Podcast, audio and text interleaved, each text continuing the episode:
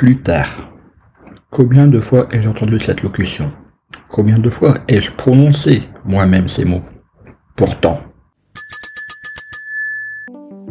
Marketing, études de marché, référencement, podcast, réseaux sociaux, monétisation. Le monde de l'entreprise n'est pas un long fleuve tranquille.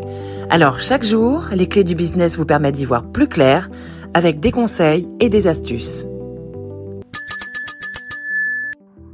À peine la journée commencée et, il est déjà 6 heures du soir.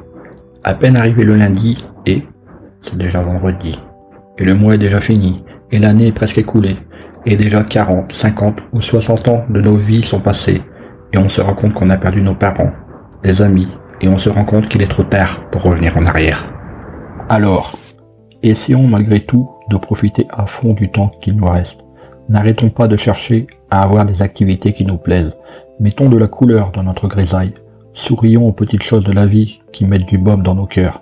Et malgré tout, il nous faut continuer de profiter avec sérénité de ce temps qui nous reste. Essayons d'éliminer les après. Je le fais après. Je dirai après.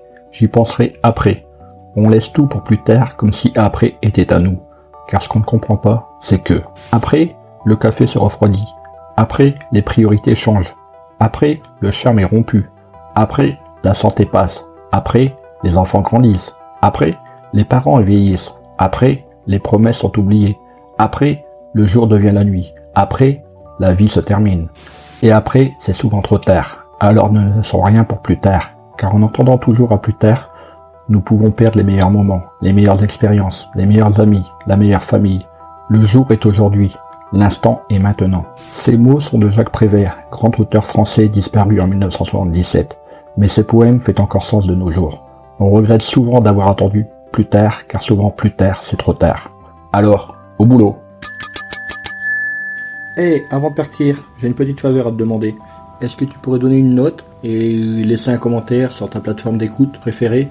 Cela permettrait aux clés du business d'avoir une meilleure visibilité et d'être accessible au plus grand nombre. Je te remercie. Allez, cette fois c'est vraiment fini.